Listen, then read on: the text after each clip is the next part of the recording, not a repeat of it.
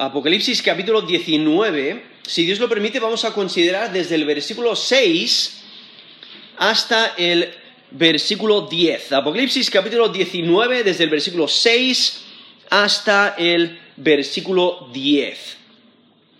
No pierdas de vista el fin que te espera. Gózate en el plan soberano de Dios. No pierdas de vista el fin que te espera. Gózate en el plan soberano de Dios. Si tú has puesto tu fe y confianza en Jesús como Señor y Salvador, tienes esperanza. Y de la manera que lo describe el, apóstol Pedro, es una esperanza que, no termina. Es una, esperanza que, permanece. Eh, nos dice Primera de Pedro, capítulo 1, versículo 3, bendito el Dios y Padre de nuestro Señor Jesucristo, que según su grande misericordia nos hizo renacer para una esperanza viva. ¿Por qué le llamaba una esperanza viva? Porque es una esperanza que no está muerta, es una esperanza que, que continúa. Es una esperanza viva por la resurrección de Jesucristo de los muertos. Esa es la razón por la que tenemos esperanza, porque Cristo resucitó. Para una herencia incorruptible, o sea que no se corroe, incontaminada, no está manchada, e inmarcesible, reservada en los cielos para vosotros. Entonces no se marchita, es una, una esperanza real, verdadera. Que sois guardados por el poder de Dios mediante la fe para alcanzar la salvación que está preparada para ser manifestada en el tiempo postrero. Llevemos esa seguridad de salvación. Aquellos que son de fe están son guardados por Dios. ¿Cómo? Mediante la fe. ¿Guardados para qué? Para alcanzar la salvación que está preparada para ser manifestada en el tiempo postrero. No, y, y esa salvación que se manifestará en el tiempo postrero, eso es realmente lo que se está celebrando en Apocalipsis. Porque si volvemos aquí a Apocalipsis capítulo 19, empiezan los, los primeros diez versículos, son una celebración de que Dios eh, ha arruinado, ha destruido el sistema antidios. Lo cual aquí en Apocalipsis capítulo 17 eh, y 18 vemos a la gran ramera Babilonia, eh, que, que, es la materialización de este sistema antidios un sistema que religiosamente es anti Dios, políticamente, económicamente, pero Dios le da su merecido. Hace justicia. Y entonces aquellos que son de fe, aquellos que han sufrido esa opresión, ese rechazo, aquellos que tienen esta esperanza de vida eterna, al ver el fin aproximarse, ¿qué es lo que tienen? Gozo y están llenos de adoración hacia Dios, porque Dios está cumpliendo sus promesas, porque Dios cumple su palabra, y por ello hay adoración y alabanza.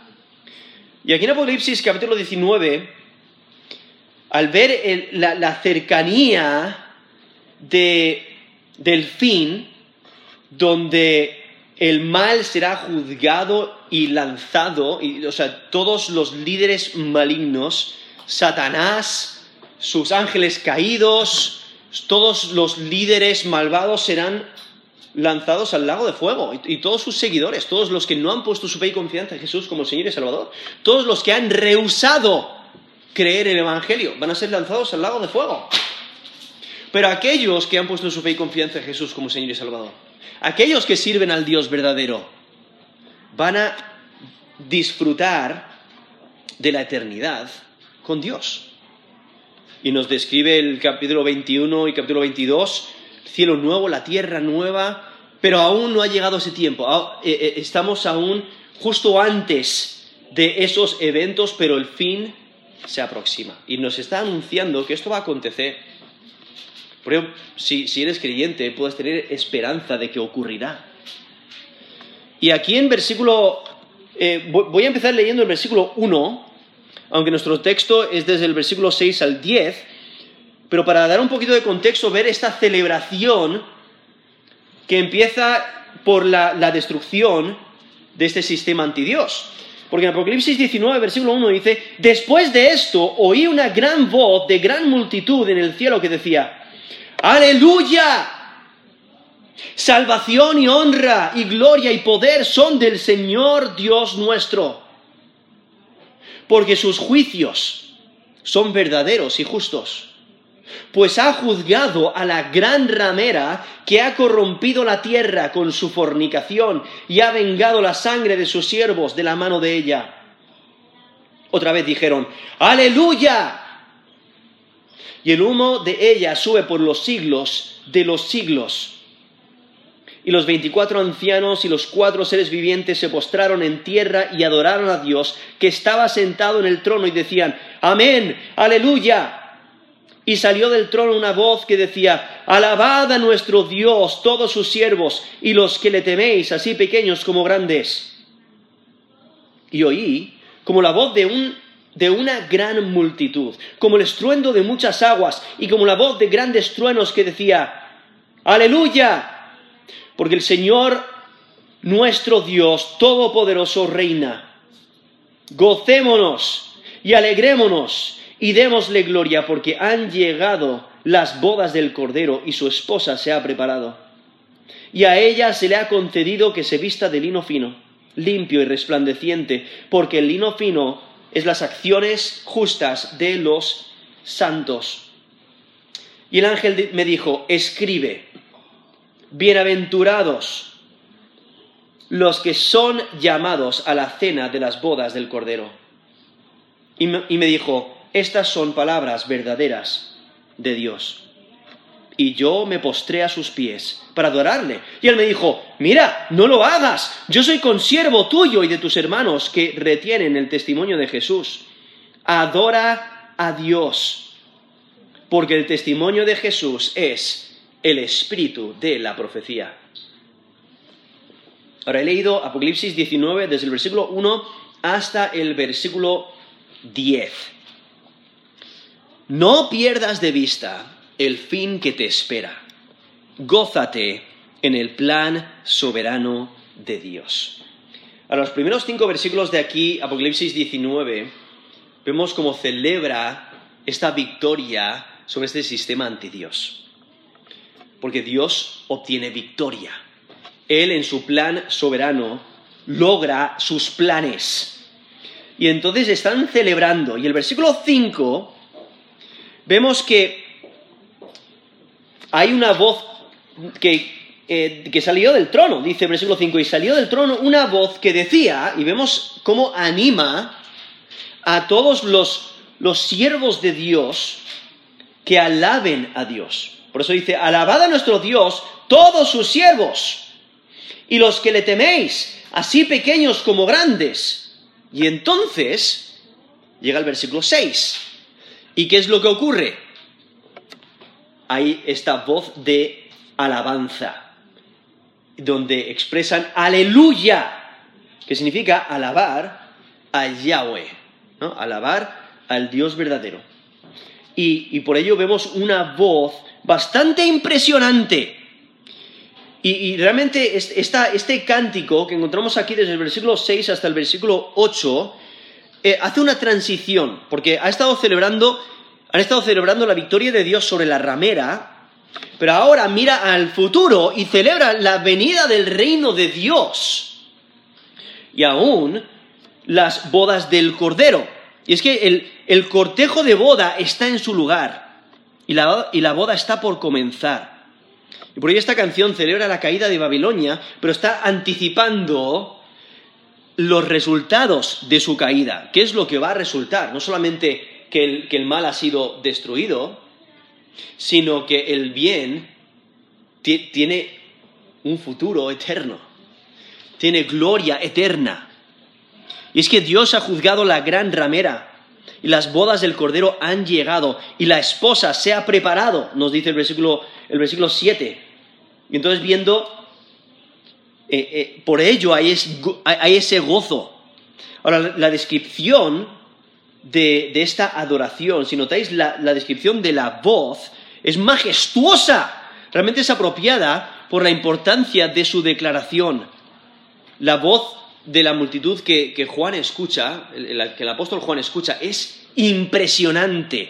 La describe con una un- voz de una gran multitud, dice como el estruendo de muchas aguas y como la voz de grandes truenos. No sé si alguna vez habéis estado en quizás eh, en, un, gran concierto, en un, en un lugar donde hay mucha gente y cuando todos están hablando, o sea, casi no puedes escuchar al que está al lado. O quizás habéis estado al lado de una catarata, os acercáis a una catarata grande y es un sonido tan, eh, tan fuerte que ni siquiera te puedes escuchar a ti mismo hablar. O sea, es, es tan maravilloso el, el- estruendo. O quizás en una gran tormenta, quizás lo- los, los truenos os han asustado porque ha caído un rayo extremadamente cerca y el sonido es tan retumbante que todo tiembla. Y lo escuchas y, te quedas plasmado. Recuerdo eh, de niño, eso ocurrió, estaba, estaba con mis amigos y, nos, habíamos resgu- resguardado eh, en, un edificio eh, que lo- estaban, estaban construyendo y entonces estaba cayendo a cántaros, estaba cayendo, si recuerdo bien, granizo y de repente sobre el techo cayó un rayo.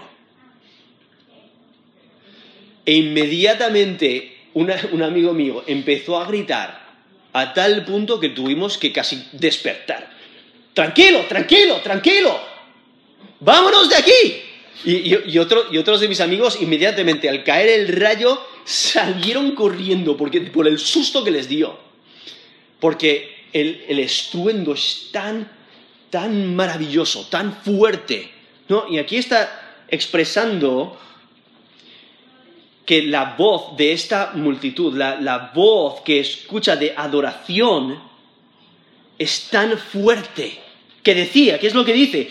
Aleluya, porque el Señor nuestro Dios Todopoderoso reina. Y al usar ese, ese, ese nombre de Dios, ¿no? El Todopoderoso, resaltando su soberanía, su control. Él tiene todos los detalles controlados, los tiene organizados, nada escapa a su plan. Él cumple lo que, lo que se propone y por ello adoran a Dios porque Él ha cumplido su plan, ha cumplido este plan de redención que ha anunciado desde antemano, incluso de- desde eh, po- por medio de sus profetas. Y es que la voz de la multitud que escucha Juan es impresionante. Y es porque, por fin, Dios ha establecido su reino universal sobre todo el mundo. Y aquí aún lo están anticipando, pero están adorando a Dios como que ya ha ocurrido. O sea, es algo tan cierto que ya puedes empezar a adorar, a gozarte. Y está- están respondiendo a este llamado a alabar a Dios que vemos ahí en versículo 5. Y la razón por la que alaban a Dios es porque Él es el Todopoderoso, Él reina. Y el reino de Dios ahora puede reemplazar ese poder mundial destruido que dominaba el mundo en su oposición contra Dios. Y lo que están celebrando es la victoria que luego va a acontecer al final del capítulo 19, cuando el Mesías retorna con su ejército y destruye los ejércitos del mal. Y, y entonces vemos que Satanás es eh, atado en capítulo 20, versículo 1. mm, eh, vemos que eh, en versículo 2 prendió al dragón, la serpiente antigua que es el diablo, y Satanás y lo ató por mil años. Entonces eh, vuelve el Mesías ahí al final del capítulo 19, bueno, desde el versículo 11 hasta el versículo 21, y vemos que destruye a estas fuerzas del mal y mete a, Satanás en... Ahí nos dice, en, eh, lo ató por mil años, ¿no? eh, y con la llave del abismo. Le ató por mil años en el abismo y entonces vemos esta celebración de que Dios sigue en control, sigue cumpliendo su plan. Y es que los seres celestiales y los hombres se dirigen a Dios como Señor nuestro Dios, todopoder- nuestro Dios todopoderoso, porque Él es el único Dios verdadero. Y en versículo 7 empiezan diciendo, gocémonos y alegrémonos y démosle gloria, porque han llegado las bodas del Cordero y su esposa se ha preparado. Ahora, la canción continúa con una exhortación a reconocer la gloria de Dios con gozo. Los cantantes se, están animando mutuamente a regocijarse, a exaltar a Dios. Se invitan los unos a, a los otros a dar gloria a Dios. Y ahora presentan la razón por esas exhortaciones, porque las exhortaciones que vemos ahí en, la, primera, la primera parte del versículo 7 dice, gocémonos, alegrémonos y démosle gloria. Nos están animando mutuamente a alabar a Dios. Y nos da las razones de ello al final del versículo 7, cuando dice, porque han llegado las bodas del Cordero y su esposa se ha preparado. Ahora lo que hace es enfocarse en un tema, en un nuevo tema, que es la consumación de la unión entre Cristo y su pueblo. Y esta unión señala el fin. O sea, la culminación de los eventos de la séptima copa, son las bodas del Cordero, han llegado y por ello se puede celebrar. Ahora, en, el, en el mundo antiguo, en el mundo, en el mundo bíblico, una boda era uno de los eventos de mayor celebración. Hoy en día lo celebramos, no celebramos bodas, pero en esos días la celebración era muy detallada, muy involucrada. Era un evento grande y social. Y una boda en esos días tenía tres fases importantes. El desposorio o el compromiso, donde los padres se juntaban y hacían un acuerdo y eh, hacían un contrato, un contrato de matrimonio.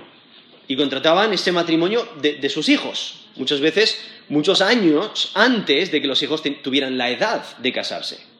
Pero los padres, al ser, al ser una unión de familias, los padres estaban involucrados y entonces hacían este contrato, hacían este compromiso de desposorio, lo cual eh, era como que ya estaban casados. Y por ello, eh, aún si recordáis, a José estaba en ese, en ese momento de compromiso con María cuando aparentaba que ella había sido infiel. Entonces, ¿qué, qué es lo que necesitaba? Aunque ya no habían, no, habían celebrado la celebración de boda, no habían hecho las festividades aún, solamente estaba el compromiso, ¿qué es lo que José necesitaba hacer? Divorciarse. O sea, hasta ese punto había ese compromiso.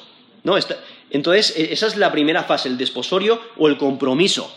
Luego venía la presentación, que era un tiempo de festividades justo antes de la ceremonia, y esto podía durar una semana o más, no dependía de la situación económica de la familia.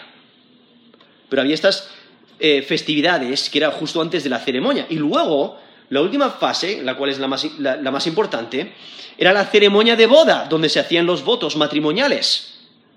Entonces, al final de las festividades de la presentación, el novio iba a la casa de la novia para llevarla a ella y a, y a sus damas a la ceremonia. Y después de la ceremonia había una última comida y tras esto luego venía la consumación del matrimonio. Entonces vemos eh, estos pasos tan importantes. Ahora, la escritura usa la metáfora del matrimonio para mostrar la relación que el Señor tiene con su iglesia. La figura de, de boda indica una unión íntima e in- inquebrantable de los creyentes con Cristo, ¿no? con el Mesías. En el Nuevo Testamento nos menciona que Cristo es el esposo y la iglesia la esposa. Y entonces en 2 Corintios 11, versículo 2, dice, porque os celo con celo de Dios, pues os he desposado con un solo esposo, para presentaros como una virgen pura a Cristo. Eso es 2 Corintios 11, versículo 2. Y, el apóstol Pablo está mencionando, eh, eh, y ahí escribiendo a los Corintios, pero mencionando que la iglesia eh, se, la, presenta como una virgen pura a Cristo. ¿no? Él es el esposo. La iglesia es la, la esposa. Y cuando hablamos de la iglesia, estamos hablando de los creyentes entre el día de Pentecostés, cuando, se inauguró la iglesia, eh, y el rapto, ¿vale? Cuando Cristo vuelve por su iglesia, justo antes de la, de la gran tribulación. En Efesios 5, del 25 al 33, dice, Maridos, amad vuestras mujeres, así como Cristo amó a la iglesia y se entregó a sí mismo por ella, para santificarla, habiéndola purificado en el lavamiento del agua por la palabra, a fin de presentársela a sí mismo una iglesia gloriosa, que no tuviese mancha ni arruga ni cosa semejante, sino que fuese santa y sin mancha. Así también los maridos deben amar a sus mujeres como a sus mismos cuerpos. El que ama a su mujer, a sí mismo se ama. Esto es Efesios 5, Ahora versículo 29, porque nadie aborreció jamás a su propia carne, sino que la sustenta y la cuida como también Cristo la iglesia. Porque somos miembros de su cuerpo y de su carne y de sus huesos. Por esto dejará el hombre a su padre y a su madre y se unirá a su mujer y los dos serán una sola carne. Grande es este misterio, mas yo digo esto respecto de Cristo y de la iglesia. Por lo demás, cada uno de vosotros ame también a su mujer como a sí mismo y la mujer respete a su marido.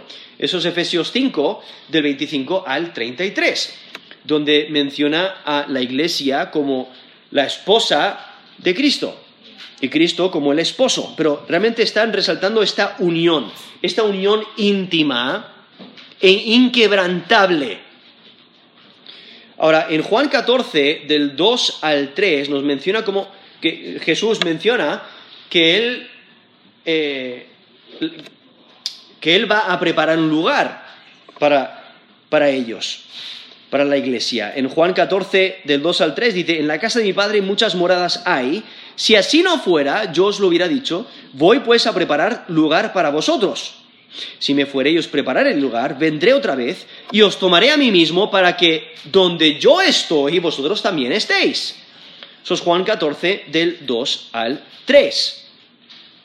Y entonces vemos aquí que menciona esta boda o las bodas del Cordero, cuando nos dice aquí el versículo 7, gocemos y alegrémonos, esto es Apocalipsis 19, 7, porque han llegado las bodas del Cordero y su esposa se ha preparado.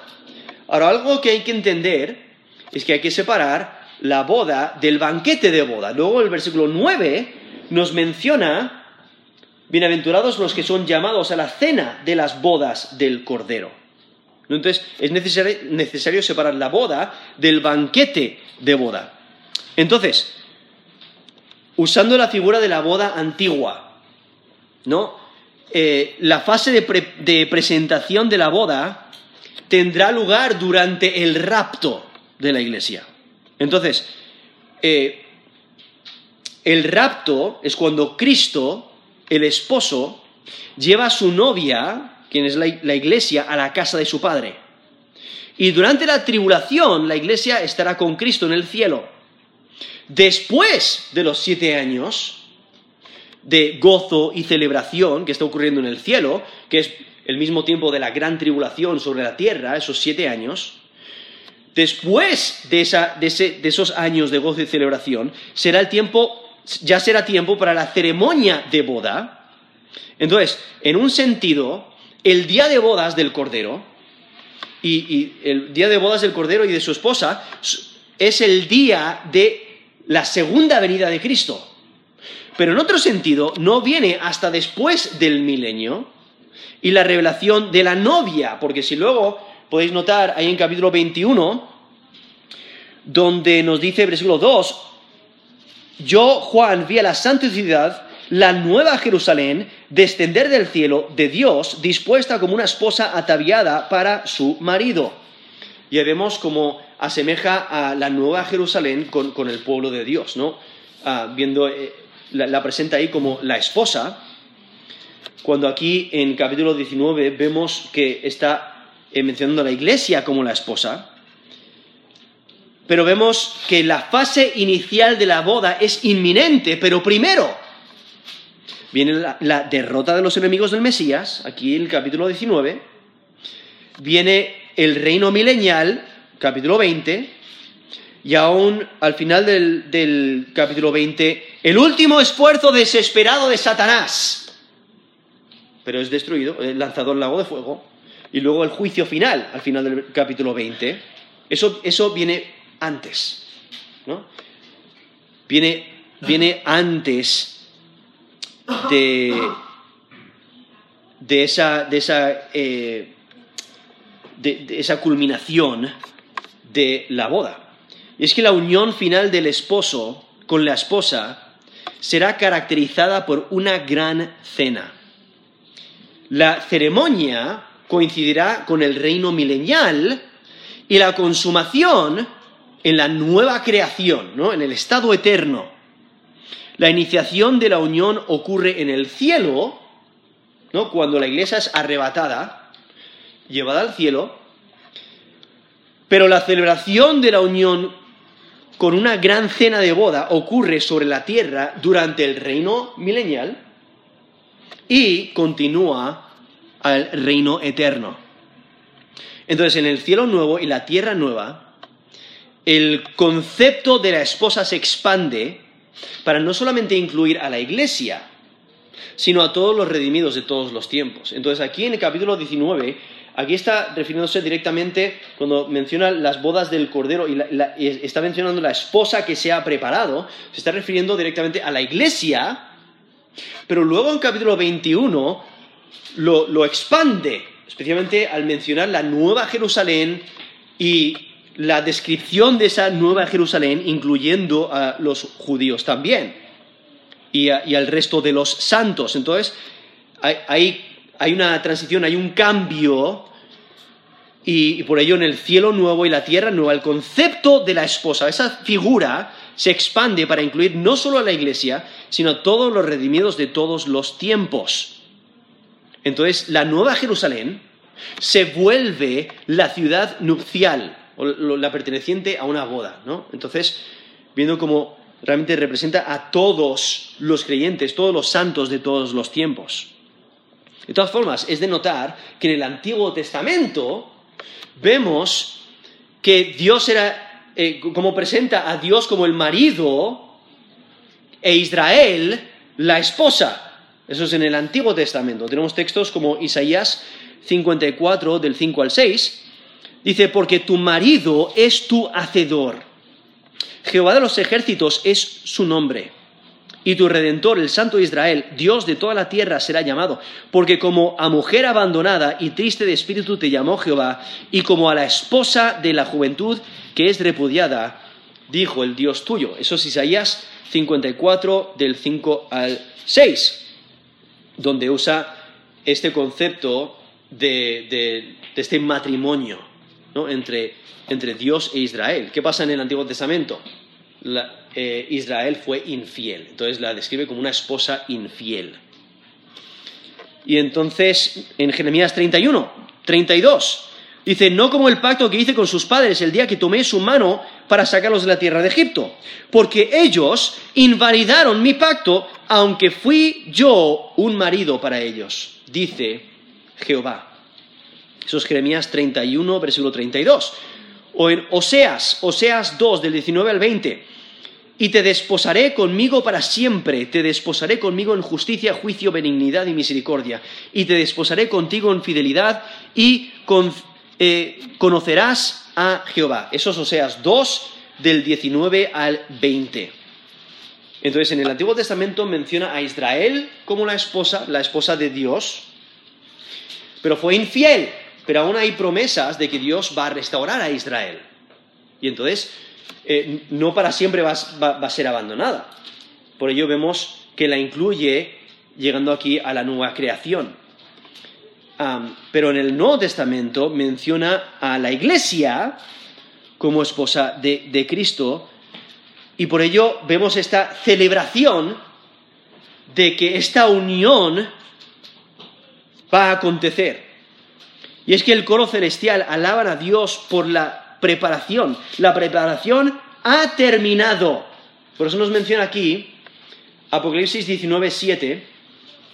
Gocémonos y alegrémonos y démosle gloria, porque han llegado las bodas del Cordero y su esposa se ha preparado. Realmente esta canción está celebrando la preparación, la preparación de la esposa. Y es que el establecimiento del reino de Dios y las bodas del Cordero son un evento visto desde dos perspectivas. Pero tenemos que recordar, eh, eh, estas bodas del Cordero que han llegado, realmente están representando que el reino de Dios ha llegado. Por ello podemos celebrar esta unión entre Dios y su pueblo. Y, vemos como la esposa se ha preparado. Porque la esposa, parte de su responsabilidad es de prepararse, es de estar preparada.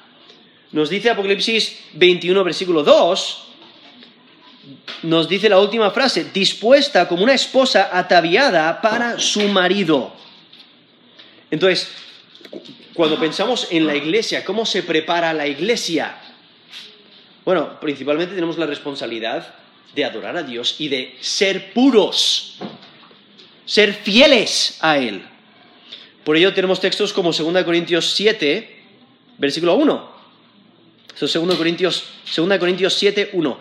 Así que, amados, puestos que tenemos tales promesas, limpiémonos de toda contaminación de carne y de espíritu, perfeccionando la santidad en el temor de Dios. Eso es 2 Corintios 7, versículo 1. Entonces vemos esa limpieza. ¿De qué hay que limpiarse? De la contaminación de la carne y del espíritu. Perfeccionando la santidad, ¿no? En el temor de Dios. En 1 Juan 3, 3. Todo aquel que tiene esta esperanza en Él se purifica a sí mismo, así como Él es puro. Entonces, esta preparación de, ser puros como Él es puro, el limpiarnos de la contaminación de la carne, limpiarnos del pecado, entonces tenemos cierta responsabilidad. Pero principalmente, quien, quien toma la responsabilidad o, quien proporciona la preparación es Dios mismo. Él da de su gracia para prepararnos. Incluso nos dice Efesios, ese texto que he leído antes, Efesios 5, del 25 al 27, dice, eh, maridos, amad a vuestras mujeres, así como Cristo amó a la iglesia y se entregó a sí mismo por ella, para, o sea, Cristo se entregó por ella, para santificarla, o sea, para hacerla santa y pura, habiéndola purificado en el lavamiento del agua por la palabra, a fin de presentársela a sí mismo, una iglesia gloriosa que no tuviese mancha ni arruga ni cosa semejante, sino que fuese santa y sin mancha. Entonces, eso es Efesios 5 del 25 al 27. O sea, Dios es quien proporciona la preparación. Dios es quien santifica, Dios es, quien redime, salva y purifica eh, y elimina ese pecado. Pero por la gracia de Dios, los creyentes también participan en la obra de Dios en sus vidas. Por ello, Filipenses 2, del 12 al 13, Dice, por tanto, amados míos, como siempre habéis obedecido, no como, en mi presencia solamente, sino mucho más ahora en mi ausencia, ocupaos en vuestra salvación con temor y temblor, porque Dios es el que en vosotros produce así el querer como el hacer por su buena voluntad. Esos Filipenses 2, del 12 al 13. Entonces vemos cómo cada creyente tiene esa responsabilidad de ocuparse en su salvación. ¿Cómo te ocupas en tu salvación? Pues manteniéndote puro del pecado, ¿no? Viviendo una vida de arrepentimiento, viviendo para tu Señor. Pero es algo constante, es mantenimiento de tu vida espiritual. Y te ocupas en tu salvación. Tú no te puedes salvar a ti mismo, no está hablando de eso, está diciendo que tú eh, pones en práctica las buenas obras, pero Dios es quien te capacita para ello y por eso el versículo 13, Filipenses 2.13, dice, porque Dios es el que en vosotros produce así el querer como el hacer. O sea, Dios es el que pone en ti esas habilidades, te da esa gracia, te da ese deseo de vivir por Él, te da ese deseo de rechazar el pecado y vivir una vida santa. Entonces Dios es el que te capacita para vivir una vida que es agradable delante de Él. Entonces, realmente Dios es el que prepara, el que prepara a su esposa. Y por ello aquí, viendo esta adoración, volviendo aquí a Apocalipsis 19, versículo 7, están adorando a Dios y es porque Dios merece el reconocimiento por haber preparado a la esposa. Y es que la esposa ha puesto de su parte. ¿no? Cada, cada individuo que pertenece a la iglesia, cada creyente, se ha preparado en el poder de Dios. ¿Cómo podemos vivir vidas santas? Porque Dios nos capacita para hacerlo. Pero al mismo tiempo nosotros ponemos de nuestra parte. O sea, nosotros ponemos de nuestra parte y Dios eh, hace el resto, ¿no? Y por ello la esposa se ha preparado en el poder de Dios y ahora está limpia de pecado y de impureza. Y por eso nos dice, y su esposa se ha preparado. ¿Por qué está preparada? Porque, porque ahora es pura y perfecta, porque ha sido glorificada.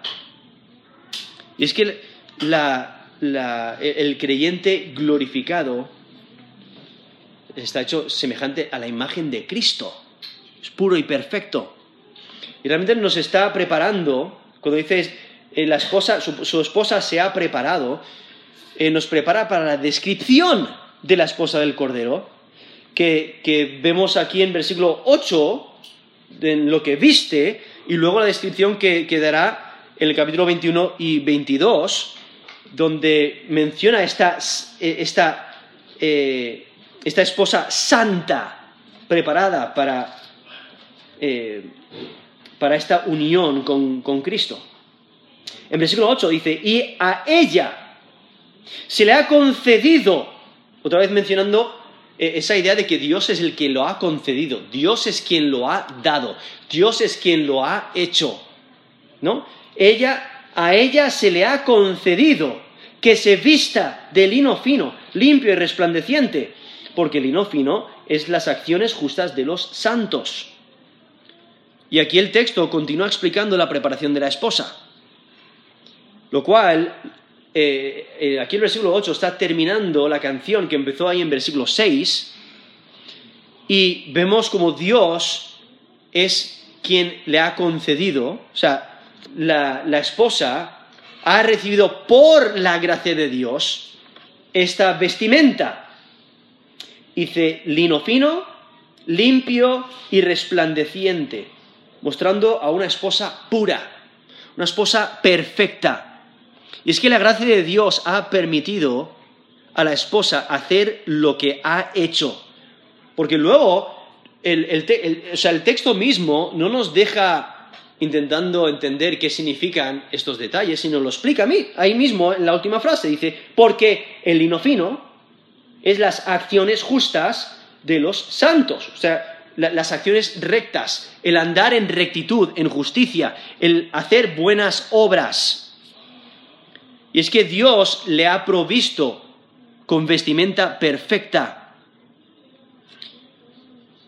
hay que recordar, que cuando una persona pone su fe y confianza en Jesús como Señor y Salvador, es salva.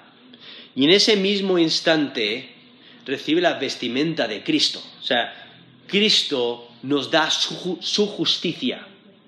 Y eso eh, nos prepara para la presencia de Dios. Eso nos, nos, eh, nos transforma. ¿no? Es, el creyente se viste con la justicia de Jesucristo. Nos dice Romanos 3 del 21 al 24.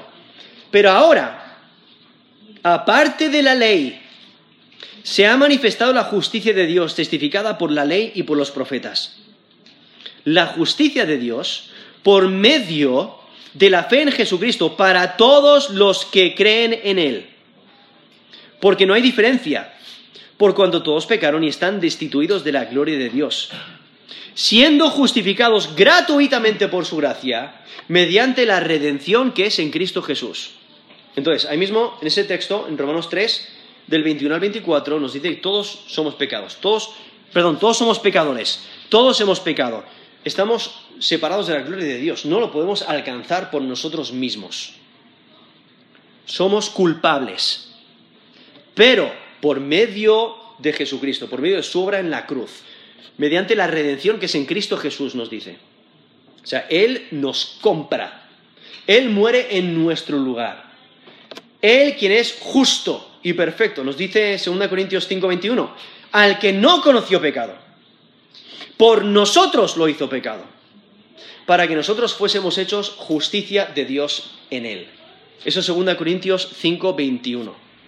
Entonces, Él nos da su justicia, nos vestimos con la justicia de Jesucristo. No lo merecemos, pero por la fe aceptamos a Jesús como Señor y Salvador. Él nos rescata, Él nos libra, Él nos redime. Dios acepta esa transacción, ese pago por nuestros pecados, y entonces hay un cambio.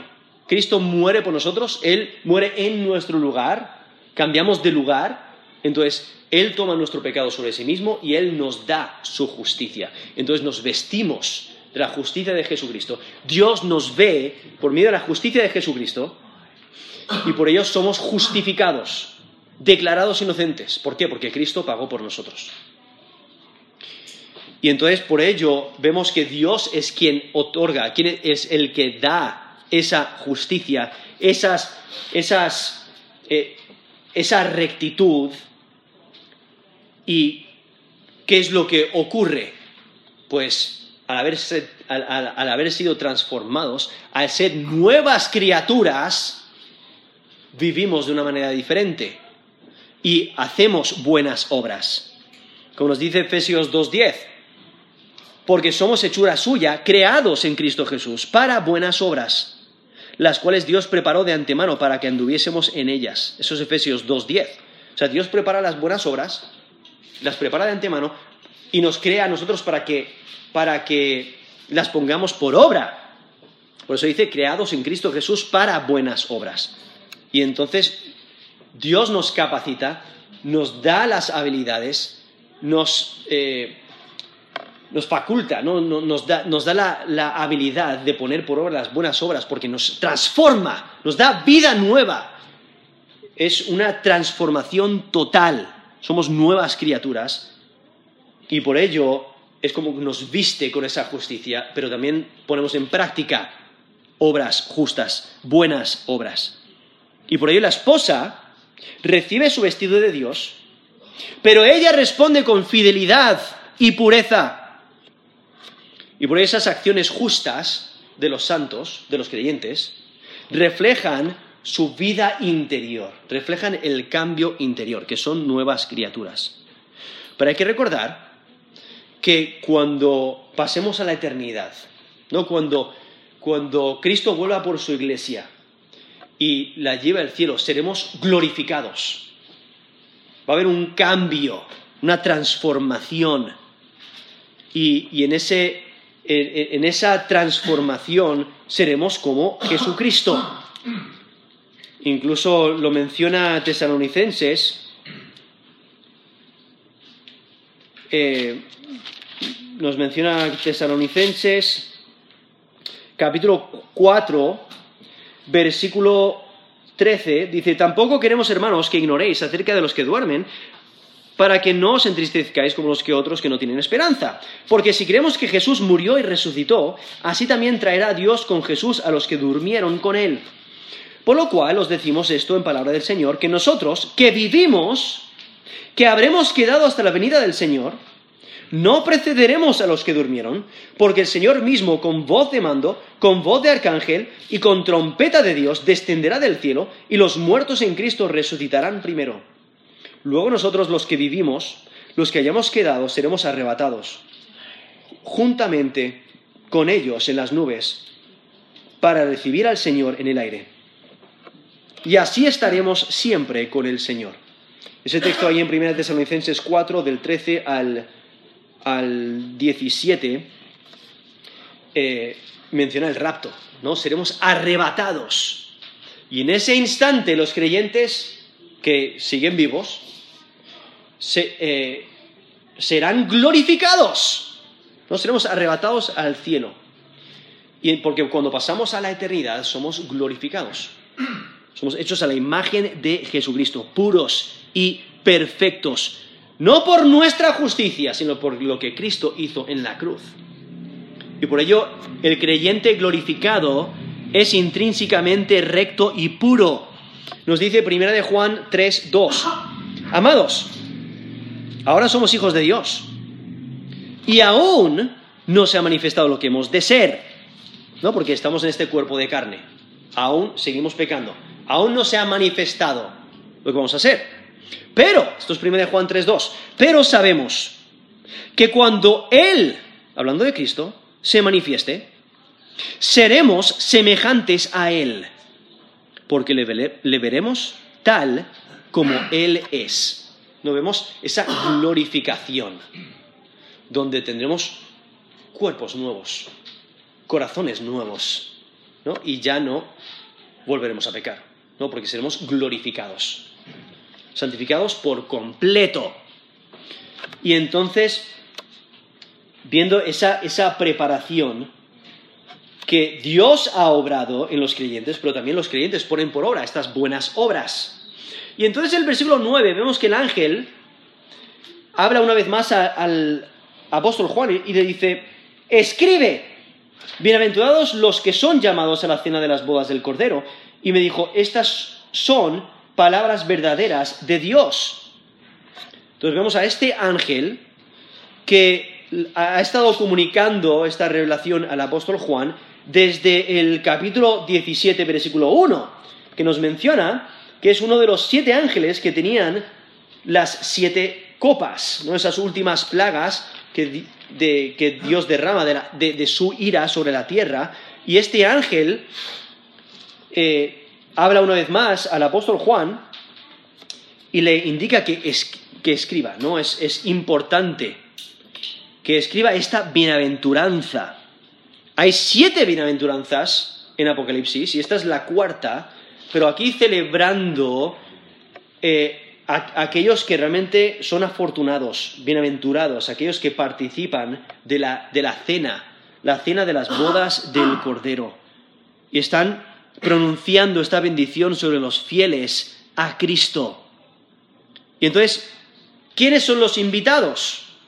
porque la esposa es la iglesia, ¿quiénes son los invitados? Hay algunos que piensan que la esposa y los invitados son lo mismo, eh, que son la iglesia, algunos piensan que son todos los santos, pero si la iglesia es la esposa, los, invitados son el resto de los santos, de otras épocas. Eh, eso es más probable. Pero viendo aquí la, eh, los, los creyentes, los fieles, los que tienen fe, disfrutan de esta unión, disfrutan de esta cena, la cena de las bodas del Cordero. Y entonces vemos que dice, y me dijo, estas son palabras verdaderas de Dios. Ahora, estas son, ¿a qué se refiere? ¿Se refiere solamente a la frase anterior o se refiere a los versículos anteriores? Lo más probable es que se refiera a todo lo que ha dicho desde el capítulo 17, versículo 1. O sea, todo lo que Dios va a hacer eh, son palabras fieles, Dios lo va a cumplir, son verdaderas, son palabras divinas. Aún la destrucción de este sistema anti Dios y la victoria del Cordero, o sea, son palabras verdaderas. Lo que el ángel está haciendo es confirmando que las palabras que ha comunicado son divinas, vienen de Dios.